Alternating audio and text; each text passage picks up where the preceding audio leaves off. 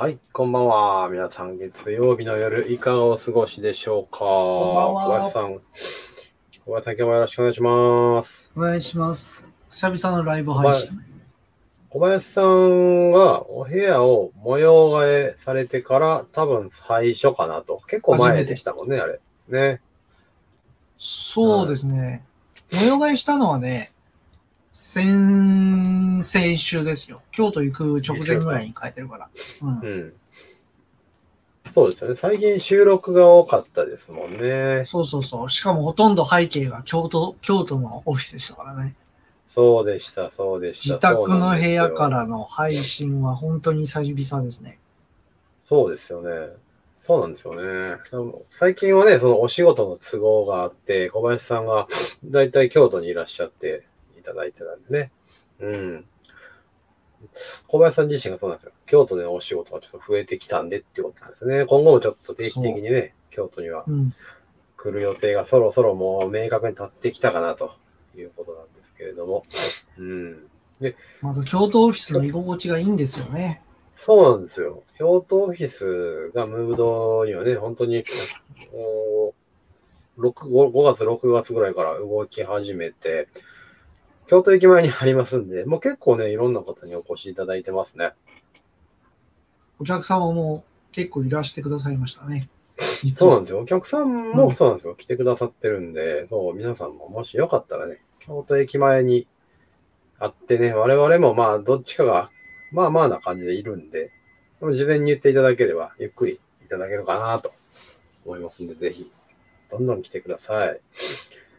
で、今日はですね、テーマが今日はね、特に設けてないっていうのは、これはこれでちょっと今後この配信のやり方を考えていこうかなっていうのを二人でずっと話をしてたんですけれども、まあ、収録をね、してるとやっぱりリアルタイムでのやりとりがなかなかできなかったりもしますのと、あと今日でもう35回目なんですね。よっよく続いたな。いや、すごいと思いますよね。35ってもう1年の4分の3ぐらい来てるのかなと思うんですけど、もうこの夏超えたらもう 1,、一年ですから、いやスタ、ートしたのいつでしたっけ ?10 月？そぐらんないもんちゃいます？多分そんなもんやとで思うんですよ。ね。は。なかないかね よく続いたなって感じですね。ねえ、いや、本当思いますよね。だいたい1、1ヶ月で4週間やから、もう9、8ヶ月かぐらいはやってるわけですよ。うん。8、9ヶ月。すごい。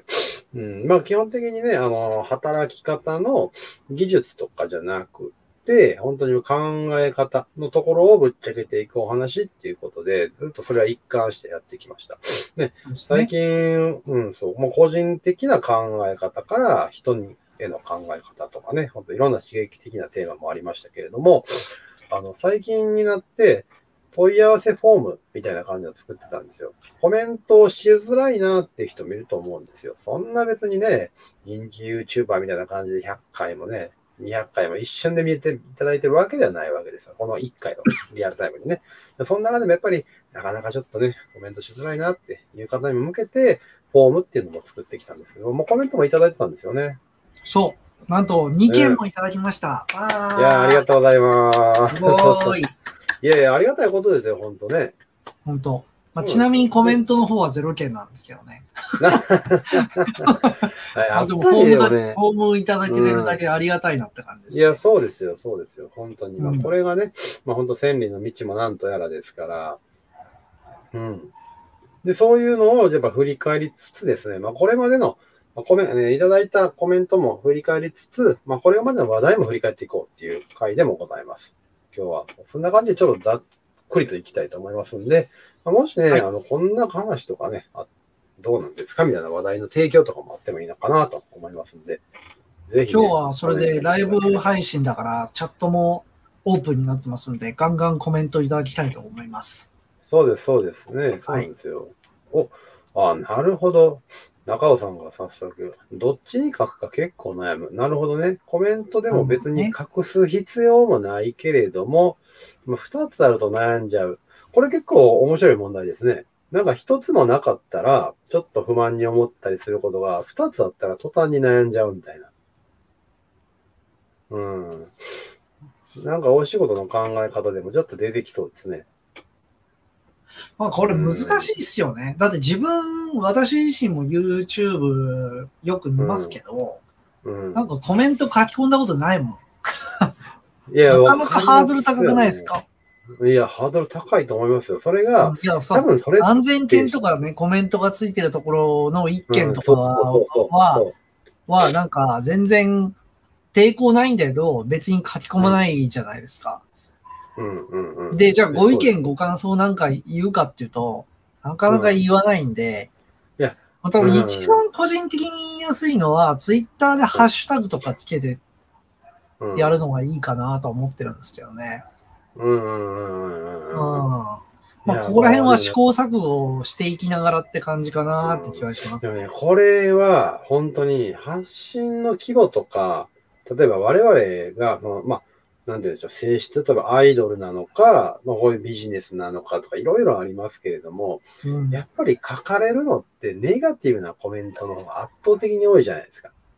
なんでもやっぱり。ねうん。でも、うちぐらいに少数だったらネガティブそんなに来ないと思う、逆に。そうそうそう。だからコメントってなかなか来ないと思うんですよ。これって多分ね、多分日本人の性質で絶対出てくると思うんですよ。ハッシュタグの存在は忘れてましたね。今、自分で喋って思い出した。ちょっと作りますよ、今後ね。いや、まあそうですよね。うん。ぶっちゃけないとかど、旗勢坂っていう。また出たあそうそうなるほどね。はいはいはい。まあ旗勢坂だと他のチームのあれとかにも影響があるかもしれないんで、ぶっちゃけないとかな。うんハッシュタグぶっちゃけないとかな。うーん。でもいいと思うんですちょっとトーリーさんがここ。にあれ出して延長させてやる。いや、やめて。やめてくださいよ、キモやめて、さん。やめて。あれか。コメントで、ぶっちゃけないとは、だから、えー、どっちがいいのかな。ぶ、ハッシュタグで、えー、ぶっちゃけ。ないとはもう、別にカタカナでもいいですよね。まあ、どっちでもいいんじゃないですかね。ほい多分被んないと思うから、ぶっちゃけないとって。うん。そうですよね。はい。ぜひぜひね。後このハッシュタグも増やしていきたいと思いますので、そうですよね。ぶっちゃけないとで、ぜひつぶやいていただければ、うん。まあ、コメントってやっぱしづらいですよね。慣れてなかったらね。うん。あ、ぶっちゃけないとカタカナはね、結構あるな。え、マジで？今出てきた、出てきた。やっぱね、アルファベットの方がいいかも。こうか。こっちなのか。そうか、そうか。アルファベットの方だ、あ、アルファベットの方だと、はい。うん、あんまり他かかってこないかも。あ、そうなんですね。なるほど、なるほど。うん。まあ、ナイトはアルファベットでお願いします。割とね、なんか他のカタカナのやつはうん今出てきたら調べたら、あの、あれ、アイドルのイベントとか出てきちゃった。勝てへん。うん。なんか地下アイドルのぶっちゃけ話みたいな感じで出てきちゃった。あららこ、っちは勝てなさそうなんで。ちょっと。皆さんアルファベットでお願いします。は いぶっちゃけ、ナイト、ナイトだけアルファベットで。ぜひね、だからこれから、あんまりね、我々ちょっと喋りながらツイッターまで見れてなかったんでね。うん。うん。まあ、今後は見ていくようにしましょうかね。そうですね。はい。それで盛り上がれば嬉しいですね。で、まあ、フォームでいただいた、はい。2件のコメントについてちょっと話をしていきましょうか。行きましょう。はいでは、お願いいたします。1件目ですね。5月31日に、田中さん、田中智之さんからいただいている、はい、はい、はい。あの、コメントでございます。はい。これ31日だから、何のこれはね話だったっけかな、テーマはね、他人にアドバイスなどするなってやつです。他人にアドバイスなどするなってやつですね。はいはい。そうそうでご意見、ご感想ってことで、まあとても性格悪い話なのですが、私は嫌いな相手に対してはとても丁寧にアドバイスしますし、何でも代わりにやってあげようとしています。独力でやらなければならない時にその方が困るようにというふうなコメントをいただいております。まあ、この話もあるなって気しますね。うーん。そうなんですよね。うん これね。確かにね。依存させるんですよね。なんと言いますか。うん。まあ、良し悪しかなと思いますね。僕は、あの、なんだろう。嫌いな相手だったら、あの、まあ、なるべく関わる時間は減らしていきたいので、あの、うん。そういう意味で言うと、あの、うん。独力でやらなきゃいけないっていう方向に持っていくかなって感じがあるんですが、まあ、それかか、その後の関わり方の話にも関わってくることなので、田中さんのご意見を採用する場合もなきにしもあらずですね。うんやる場合もあると思いますね。う。うんんだから、これで大事なのは、他人にアドバイスをするときに、こう、おそらくこのね、田中さんのこのやり方っていうのは考えた上でアドバイスをしてるっていうのが結構大事なポイントだと思うんですよね。うん。何も、うん何も考えんと、全部、あのー無責任にアドバイスしちゃうとっていうのは、この間、この5月31日の配信でお話をしたことだったりはするんで、うんうんうん。これはこれでやっぱりまあありなんだろうけどっていう感じですよね。まあ、使い分けなんでしょうね。そうで使い分けかもわかんないですね。はい。うん。いえいえ、田中さんありがとうございます。まあ、可能であれば、あれですよね。うん。嫌いな相手が職場にななるべくできないことが一番いいかなって気は。ああ、まあまあ、それはまあそうですね。確かにね。うん。はなかなか。はい。いうんっていうところだと思います。うんで、もう一つが、中尾さんの、はい。もう、いつも聞いてくださってる中尾さんも、ありがとうございます。のご意見でございます。これは6月7日だから、本を信じるな、他人を信じるなとですね。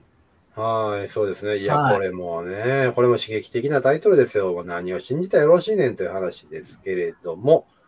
はい中尾さんのご意見は、これがアドバイスを求められるときに、自分もついつい答えをそのまま教えちゃう系の対応をしてしまっているのがあるので反省ですと。こちらがアドバイスを求めたときに答えを言うどころか自分でやり始めてしまう。もしくは全然論点が違うことを言い出す人がいます。この人は間違いの指摘を修正しようとしても受け入れず突っ走ることも多いです。関わるといろんな面で被害を受けますが、同じ職場なので避けようがありません。こういう人はどう対処したらいいでしょうかっていうとですかね。まあ、これはね、なんだろうね。もう、僕はよく、よく僕というかあの、あの、上質業界とかではよく、IT 介護って言い方をするんですけど、はい。介護ですよね、これはね。そうですね。もう、おじいちゃんよしよしっていう感じだと思います。突っ走る系のね。う。うんん。まあ、大体ね、こういう、なんだろう、自分の欠点を認めたくない人って、うん。あの、基本的には自分の指摘され、その指摘されている欠点に気づいてるんですよ。はい、はい、はい、はい。気づいてるんだけど、うん。なんかこう、人に指摘をされたくないというか、うん。直したくても直せないと開き直ってるというか、うん。だからあの、こういう場合はね、多分あれが参考になるんですよね。あの、アルツハイマー病の方への対処方法。おー、はい、はい、はい、はい。あの、ボケた人に対するよくね、コントであるじゃないですか。あの、お嫁さんに対しておじいちゃんが、あの、わしはいつ飯を食ったかのっていう、おじいちゃんさっき食べたでしょっていうコント。はい、はい、はい。まあまあまあ、要は、あれ？感じですよね。うん、あれって、ボケた人に対する対応としては最悪なんですよ、実はね。うん、うん、うん、うん。まあ、なんかドリフにありそうなやつや。そうそうそうそう。あの、行動を否定しちゃダメなんですよ。うん、ボケてる人の行動を。うん、うん。容認してあげることが、その、ボケた人を悪化させないコツだっていうふうに、まあに、あの、今では言われてるんですよね。うん、うん、うん。それと同じように、多分この中尾さんが遭遇しているような人、まあ、この、こういう人ね、どの職場でもいるんですよ。いや、これはいますよ。本当に。あるあるって感じのね。逆リレーする人ですけどね。う。うんん。いますよ、いますよ。だから間い。違いですって指摘されると怒るから、うん。間違いじゃないんだけどもっていうところですかね。うん。別にこれって、そう、おし、ね、職場の同僚であったり、その同じ職場で働く人じゃなくても、お客さんっていう意味でも、本当広い面で見ていろ、いろんなね、パターンで似たような状況ってあると思うんですよね。うん、お客さんとかでもありますけどね。そういうのあね。りますよ。うん、あります、ありますう。ん。で正論で返しちゃうと終わらないってやつですよね。そうそうそうそう。争いになっちゃうんで、やっぱね、うんそこはある意味では受け止めてあげる覚悟が必要かなという感じがしますね。ね。こう受け止めるけれども、ギリギリのところでこう、さっと、こうさっという感じの。そうそうそう。そのあたりあの闘牛士みたいなものですね。うん、そうですよね、そうですよね。こう、そうそうそうシュッと。そうそうそう。そう。ギリギリのところで、ひょいっみたいなのがいいんじゃないかなと思うんですよね。なあの対立っていうのはどういう状況か、どう起こるかっていうと、あの、真正面に立った時に起こるんですよね。うん。だから真正面に立たずに横に立つのが僕は個人的にはいいかなと思ってますね。まあ確かにそうですよね。相手が、うんそう、別に、なん、その目的として、その問題を解決したいがために言いに来てるわけじゃないこともありますから、そういうところって。うん。うん。まあ関係性を継続したいかどうかっていうのにもよるんですけどね。はいはいはいはい。まあこいつと仲が悪くなってもどうでもいいやっていう場合には僕は叩き潰しに行きますけど。あ場合があって、なんだろう、会社にものすごく貢献してるような人、ああ、まあはい。うん。会社にものすごく貢献してる人だとか、売り上げが立ってる人だみたいなのは、まあ、うん同じ会社に所属する人間として目的と方向性が合ってるので、まあ、それぐらいはフォローしてあげようって話になったりするんで、まあ、あの、ある意味ではしょうがねえなって言って介護するんですけど、まあ、これがなんか、あ会社に利益ももたらさないようなはい。タイプの人間だったら、別に言ってもらう必要はないので、まあ、なんていうか、叩き潰しに行くって感じですかね。うんうんうんうん。うん。そうですね。確かに。そうそうそう。もう叩き潰すんだったら、もう周りを巻き込んで、うんもうあの、徹底的に急だ、あの、叩き潰しに行くっていうのが僕かなって感じですかね。いや、まあでも確かにね。もうでもどっかで覚悟は決めやんとね。んそうそうそう。まあでも大体ね、こういうなんかこう、どうでもいいようなことに反発してくるような人間とか、間違いの指摘に起こるような人間は、大体会社に貢献してないんで叩き潰していいと思います。うんうんうん。うんまあ叩き潰してみたら、結局、どうもなかったと言いますかね。楽になったっていうパターンも大いにあると思うんで。う。うん、ペイッとしちゃえばいいと思いますね。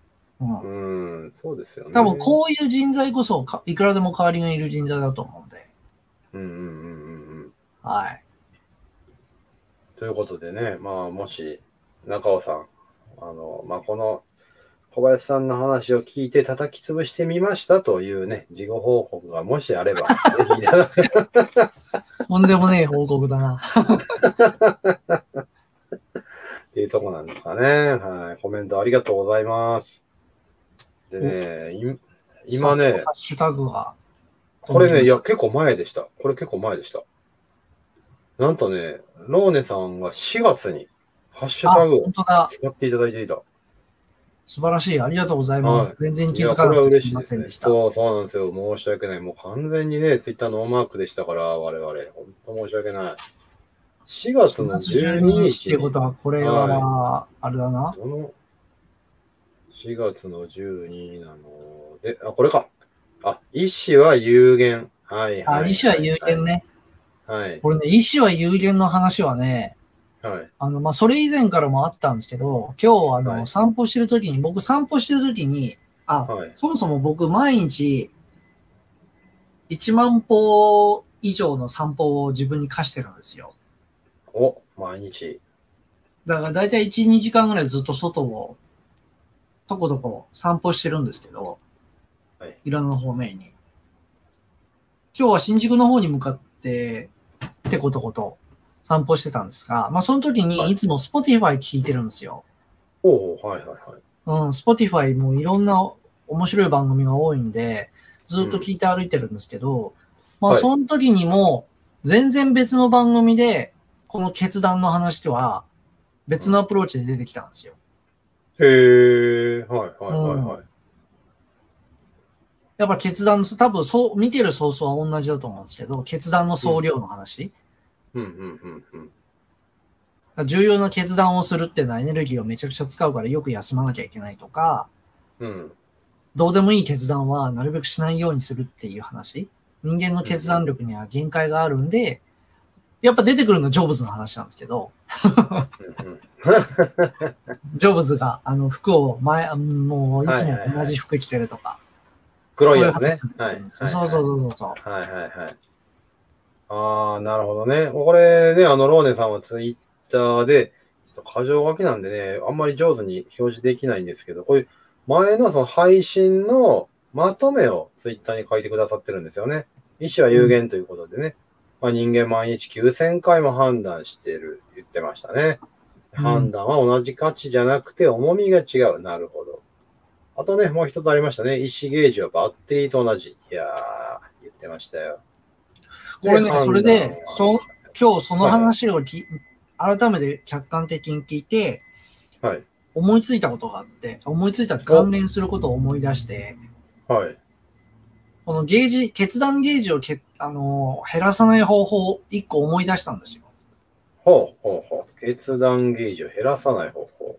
そうそうそう。何、何が有効なのかっていうと、はい。行動を習慣化するっていうのが、これはい有効だと、有効なんですよね。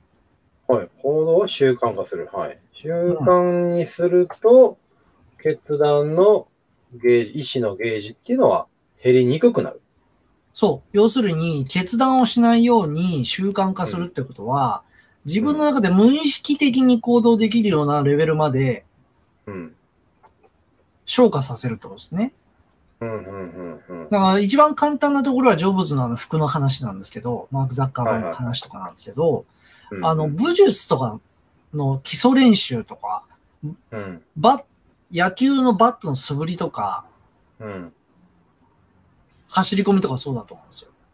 うん。バッターボックスに立った一流のバッターが、うんいちいち思考してるのかっていうと多分そんなことないですよね。俺は振るぞ。バットを振るぞ。そう、バットを振るときに、まうず、重心を動かしうんて、左足を、あ、右の人だったら、こう、左足を出して踏ん張った後に、こう、重心を下げて振るっていうことをうん。判断しないじゃないですか。い。絶対しないですね。でも、ぜ、絶対最初の頃は、それ無意識ではできないわけですよ。まあそうですよね。うん。いちいち考えて、癖づかないくまでは考えないとできないんですけど、考えている時っていうのは、決断ゲージうんずっと表示し、消費してるんですよね。うんうんうんうんうんうん。でもそれが習慣化して無意識にできるようになってくると、もうほとんどマジック、マジックポイントが消さ、あの、だから決断ゲージってこうマジックポイントに近い概念なんだろうなって思うんですよね。ああ。いや、でもこれはね、本当思いますね。あの、買い物でめっちゃ思います。スーパーとか。あ、そうそうそうそうそうそうそう。うん。うん。スーパーって、あのー売り場って結構どこのスーパーも同じように作ってあるんですよね。特にチェーンそう同じチェーン店とかだったら。うんうんうんうんあれ結局迷わない仕組みだったりするし。うん。んで、これね、面白いことに逆のことやるのが量販店なんですよ。家電量販店とかなんですよ。はい。特にヨドバシカメラとかビッグカメラ。あそこは割と頻繁に売り場変えるんですよ。へえ。はい。なんでかっていうと、あっちはうん回遊させて、うん。ながら買いをさせたいんですよ。なるほど。はいはいはいはい。なるほどね。確かにね。スーパーとか行ったらね、もう埋め込みで貼ってますもんね。魚、そうそうそうそう。うん。野菜とかも、どっから見ても分かるようになってるんですけど、ね、家電量販店ってそんなに分からない。ね、うんそうそう、魚売り場、肉売り場、大体飲み物が置いてあるところって位置ほぼ同じじゃないですか。大体一緒ですよね。うん。うん。うん。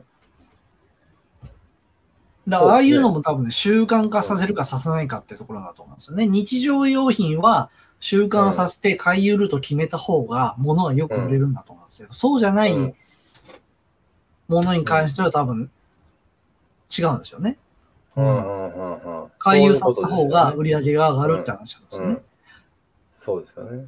うん。らそれと同じようにやっぱ習慣化するっていうのは、もう何でもそうだと思うんですよ。武術でも、武術でも、なんか、スポーツでも、うん普段の行動でも、うん。ね、ルーチン化させることによって、マジックポイントを消費せずに行動ができるようになるっていう。うんこれも意思を、有限な意思を有効に使う一つの手立てだなっていうふうに最近思うようになりました。うーん。うんまあ、だから、日々の生活、お仕事が、いわゆるダンジョン、ね、ボスキャラに向かうダンジョンなので、マジックポイントをやっぱりちょっとでも温存しながらっていう考え。だからこそ、さっきね、小林さんおっしゃったみたいに、この行動を習慣化するとっていう話が大事なんですね。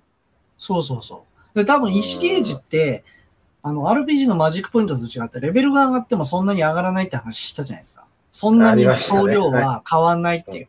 要するに、うんこれってどういうことかっていうと、マジックポイントの総量はもう900で一定なんだけど、1個の魔法に対する、その、ゲージ消費量は減るってことなんですね、習慣化すると。うん。らそうなると、多分大魔王バーン様みたいに、はい。メラ、メラが、はいはいはい。メラがメラゾーマ級の威力になるんですよ。まあそうですよね。はいはいはいはい。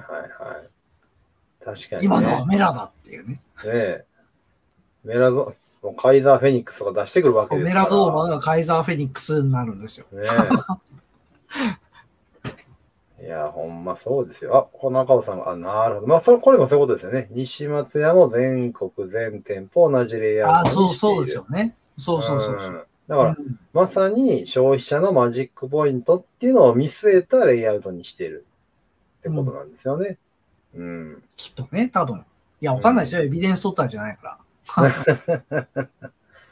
まあ、そんな話だな理由はある。あるでしょうけどね。うん。まあでもこんな風にはですね、ツイッターでね、メモと言いますか、ね、嬉しいですね。こんな箇条書きにしてくださってね。だから今、ぶっちゃけナイトの、えーハッシュタグを使っていただいたロローネさんが日本で一番早かったということでね。素晴らしい。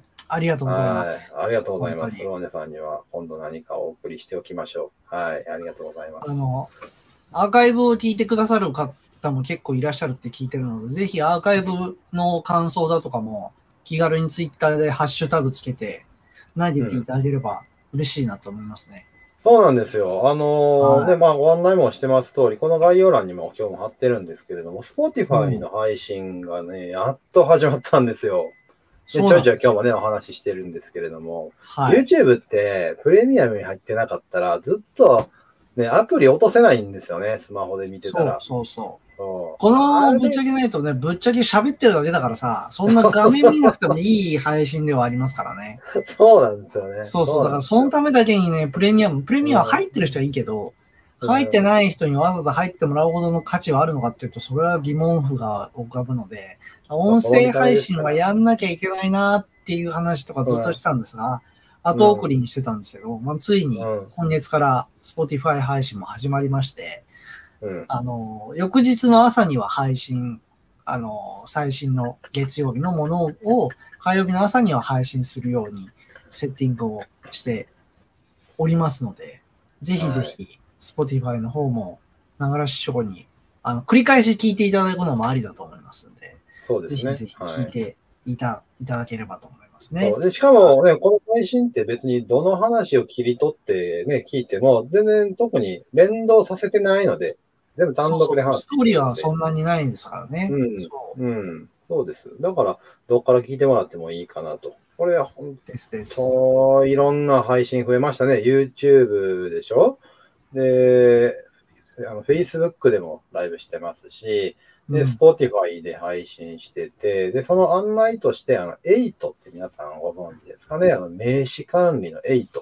で、8のオンエアっていう機能がね、最近実装されて、そこでもね、ご案内してます。あれは、まあ、結局 YouTube への案内にはなるんですけれども、結構ね、8のね、繋がってるユーザーの方もご覧いただいてるっていうことで、ありがたいですよね。あれ？本当ですね。でも画面も見たくなるの。いや、これはね、画面を 見ていただける方はぜひ見ていただいて、コメントとかもいただければ嬉しいなと思いますけど。その、この配信って、資料も別に出ないし、ずっと喋ってるだけであるんですけども、まあ、結構ね、まあ、ガハガハ言うてるところもあるから、まあ、楽しそうにしてるところを見ていただくのもいいのかなとは思うんですけれども、うん。割と、あの、画質はね、悪くない方だと思います。配信としてね。うん。そんななんか、インカメラでバーチャル背景とかね、私も小林さんもバーチャル背景じゃないので、これね。特に小林さん情報量多いですけどね。はい。ねこ 後ろがごちゃごちゃしてるからね。うもしまあ皆さんもね、この小林さんの背景にはどんな本があるのかって見ながらね、聞いていただくのも面白いのかもしれないですね。はい。ご興味がというこあれば。とですはい。ね。もう結局今日もこれでもう30分を過ぎてまいりましたよ。はい。いやー。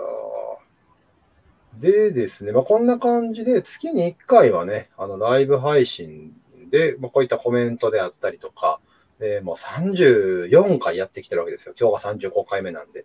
もう振り返り出しても、いくらでもネタがありますんで、まあ、月に1回はこういうね、振り返りの回っていうことで、皆さんとコミュニケーションをまた改めて取りながら進めていきたいなと思っておりま。ますなので、ぜひぜひ、はいありがとうございますフォームのコメント、ハッシュタグ、それから YouTube のコメント、じゃんじゃがいただけたら、とっても嬉しいです。